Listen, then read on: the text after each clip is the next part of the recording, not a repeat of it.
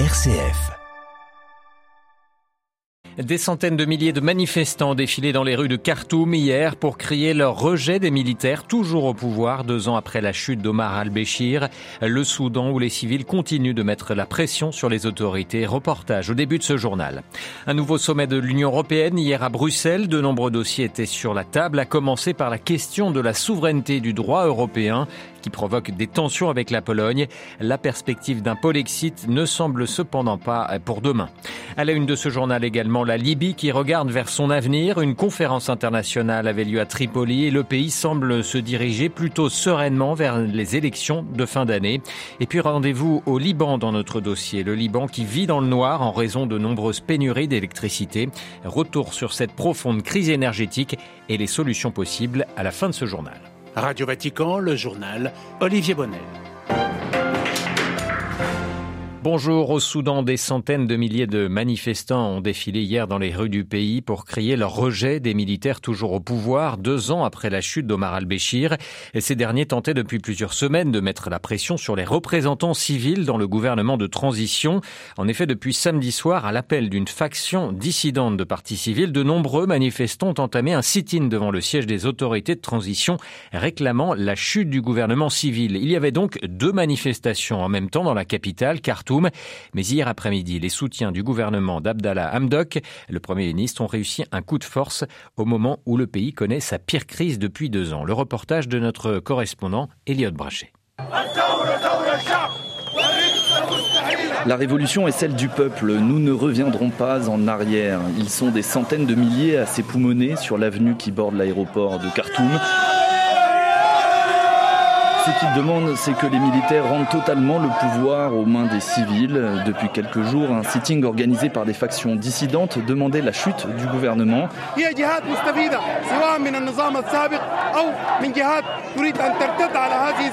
Pour ce manifestant, c'est une tentative de déstabilisation orchestrée par les militaires et les soutiens du régime d'Omar al-Bashir.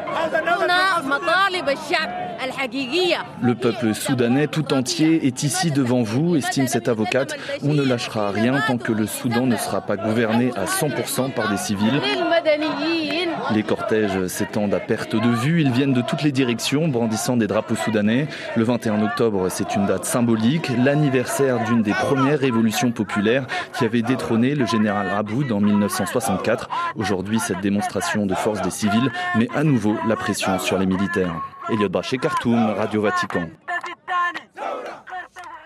L'Éthiopie poursuit ses frappes sur la région du Tigré. De nouvelles euh, frappes aériennes ont encore eu lieu hier, visant des positions rebelles à Mekele, la capitale de cette région séparatiste. Addis Abeba affirme avoir détruit des infrastructures militaires appartenant aux combattants tigréens. Après un grand débat sur les prix du gaz et l'indépendance énergétique de l'Union européenne, les 27 chefs d'État et de gouvernement de l'Union étaient réunis à Bruxelles pour leur sommet d'automne et se sont penchés notamment sur la Pologne. Les diverses entorses faites par Varsovie à l'état de droit ont longuement été débattues pour tenter de dégager un consensus. Les désaccords demeurent, mais le spectre d'un Polexit, une sortie de Varsovie de l'Union, semble s'être éloigné. La correspondance à Bruxelles de Pierre Bénazé. La contestation par le tribunal constitutionnel polonais de la primauté du droit européen est très grave pour l'Union. Le constat est partagé par la quasi-totalité des États de l'UE mis à part la Hongrie qui soutient la Pologne contre vents et marées. Cette quasi-unanimité est vue comme un premier résultat positif par les Européens. Ils estiment avoir fait comprendre au Premier ministre polonais Tadeusz Morawiecki que son pays était sur une pente glissante. Rien de concret n'a été obtenu, mais le Premier ministre belge Alexander De Croo ne s'attendait pas à une solution miracle. Je ne pense pas que c'était un dialogue de sourds. Clairement, c'était utile d'avoir cette discussion, que ce soit juste pour comprendre pour combien de pays c'est un point qui est important et qui finalement on parle de la confiance dans le système européen. Euh, c'est important qu'il ait montré qu'il y a énormément de support vers la Commission européenne dans leur démarche. Donc je pense que c'est bien que la discussion a eu lieu, mais je ne pense pas qu'on pouvait s'attendre que tout à coup euh, tout le monde dirait ah oui on a compris, euh, on a changé d'avis. Pour la plupart des gouvernements, la Commission européenne est dans son rôle lorsqu'elle suspend les premiers versements du plan de relance pour la Pologne et la menace de sanctions financières supplémentaires. Pierre Benazet, Bruxelles. RFI pour Radio Vatican.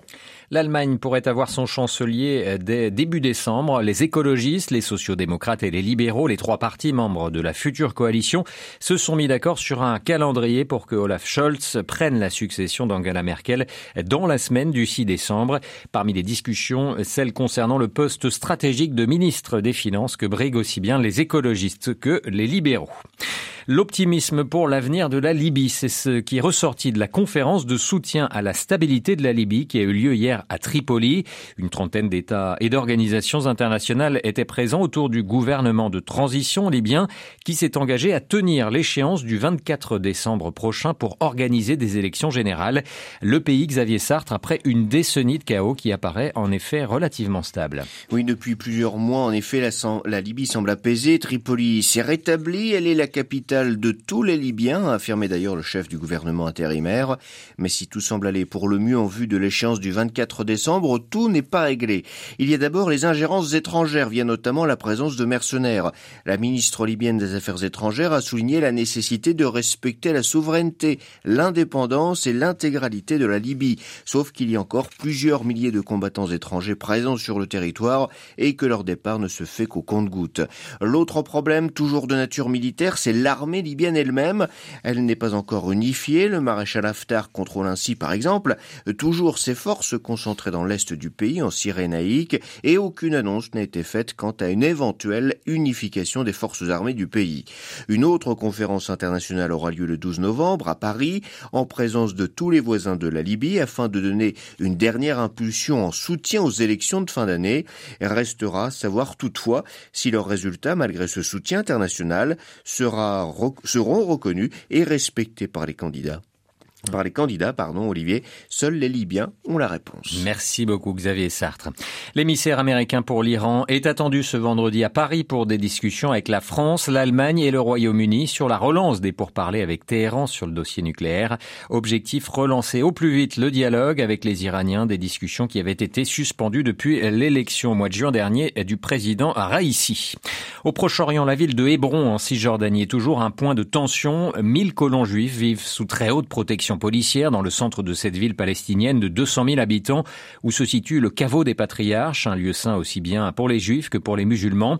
Cette semaine, la base militaire située près de ce caveau a été transférée aux colons qui ont commencé des travaux d'aménagement en totale violation de la loi internationale. Valérie Féon.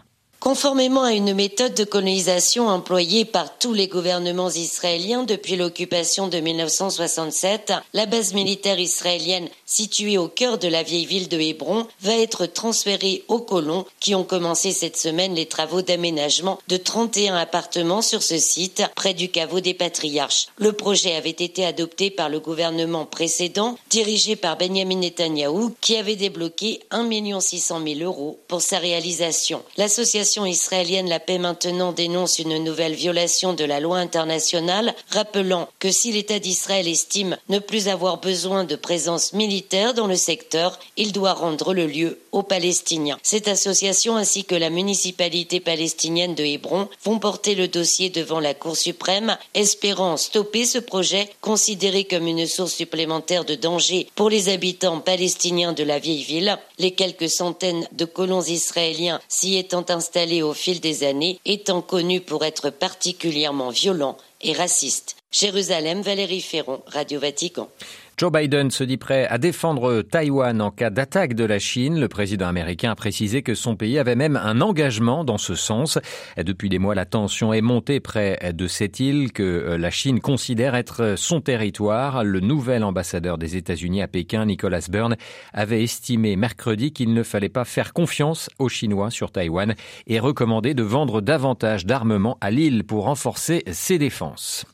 Avant de passer à notre dossier, sachez que dans un message aux participants de la semaine sociale des catholiques italiens, le pape François invite à se convertir à l'écologie du cœur, une réflexion sur le monde après la pandémie dans laquelle le Saint-Père invite pour se remettre sur pied à nous convertir à Dieu et apprendre à faire bon usage de ses dons, en premier lieu celui de la création. Un message adressé aux participants à cette 49e semaine sociale des catholiques italiens. Elle est convoquée jusqu'à dimanche à dans les Pouilles, dans le sud de l'Italie. Plus d'informations à retrouver sur notre site vaticanews.va.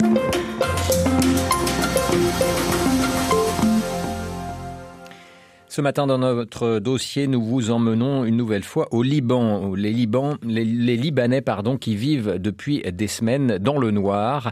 Le Liban a été plongé deux fois dans un blackout total, faute de carburant. Les coupures d'électricité sont monnaie courante. Les deux principales centrales de gazole au Liban, qui servent à produire et répartir l'électricité partout sur le territoire, sont presque vides. Et les coupures de courant drastiques qu'impose la Compagnie nationale d'électricité EDL paralysent la vie quotidienne de nombreux Libanais. Cette crise énergétique dure depuis des décennies dans le pays du Cèdre.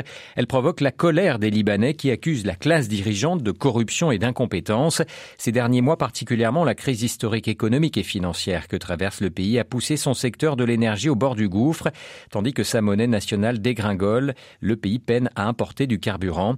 Laurie Aitayan est experte libanaise du pétrole et du gaz au Moyen-Orient. Elle revient sur les solutions mises en place par le gouvernement pour tenter de sortir de cette cette crise de l'énergie Aujourd'hui, on voit que euh, le gouvernement libanais essaie de trouver les solutions faciles et les solutions qui ne vont pas coûter trop cher au Liban parce qu'on n'a plus d'argent, il n'y a plus de dollars à dépenser. Et on a besoin du fuel. Le fuel est très important pour l'électricité. Donc, c'est comme ça qu'on est parti en Irak. Et puis, maintenant, on a le fuel irakien qui arrive au Liban. Et puis, on l'échange avec un fuel qui est plus compatible pour l'électricité au Liban. Et, ça, ça ne coûte pas cher. Pourquoi? Parce que l'Irak ne veut pas de l'argent maintenant. Et la deuxième solution, c'est d'avoir du gaz qui vient de l'Égypte, qui traverse la Jordanie et la Syrie et qui arrive au nord du Liban. Et ça, ça va être aussi quelque chose qui va aider le Liban. Et l'autre solution que le Liban est en train de travailler dessus, c'est l'électricité de la Jordanie qui passe par la Syrie et qui va passer au Liban. Toutes ces solutions si elles sont ensemble, elles viennent ensemble, on peut voir un peu d'amélioration. Mais ça ne veut pas dire que ça, c'est la solution finale. Oui, on a besoin de faire les réformes institutionnelles et on a besoin de construire d'autres power plants. Espérons que quelqu'un va les faire parce qu'aujourd'hui, le ministre de l'Énergie, il est en train de voyager d'un pays à l'autre pour trouver des solutions rapides, mais il n'est pas en train de nous donner le, les solutions qui sont euh, les réformes et tout ça. Oui, vous évoquez les solutions irakiennes, égyptiennes et jordaniennes, mais quels sont les intérêts politiques en jeu ici pour ces États? En d'autres mots, que gagne-t-il à aider le Liban? C'est très important que l'Égypte joue le rôle d'une force régionale et d'être le centre de l'énergie dans la région. Donc pour jouer ce rôle, c'est très important pour eux de trouver les marchés autour. Et le Liban est l'un des euh, marchés. Et puis, la même chose pour la, Jordanie. Donc, la Jordanie a un surplus d'électricité. Et ils veulent trouver les marchés. Et c'est pour cela qu'ils ont trouvé la solution. Ils ont dit que maintenant, on doit vraiment aider le Liban à surpasser euh, la crise. C'était bien pour les Égyptiens, c'était bien pour les Jordaniens et c'était bien pour la classe politique libanaise. En plus de ça, je pense que ce projet de gaz et d'électricité de l'Égypte et de la Jordanie, automatiquement, ça veut dire l'ouverture sur la Syrie.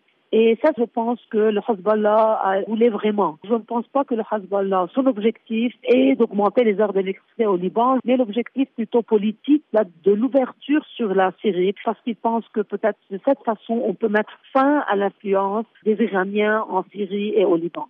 Alors des gisements gaziers ont été découverts en 2010 dans le bassin méditerranéen entre le Liban et Israël. Où en est l'exploitation de ces gisements aujourd'hui et est-ce une solution potentielle envisagée par le gouvernement libanais dans cette crise énergétique? Euh, malheureusement, il n'y a pas eu de découverte de gaz, mais ce processus continue. C'est pas un processus qui s'arrête avec le premier échec, vous savez. Mais malheureusement aussi, à cause des conditions dans le pays, la crise économique, financière et politique, il y a un retard qui se passe.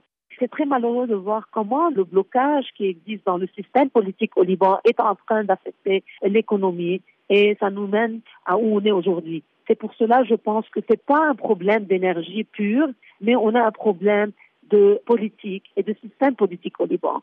Et je pense qu'il est temps que nous faisons face à ça et nous essayons de travailler tous ensemble dans le pays pour trouver des solutions à ce blocage politique. Voilà, interrogée par Claire Riobé, la Libanaise Laurie Aitayan, experte en ressources énergétiques au Moyen-Orient, était ce matin l'invitée de notre dossier.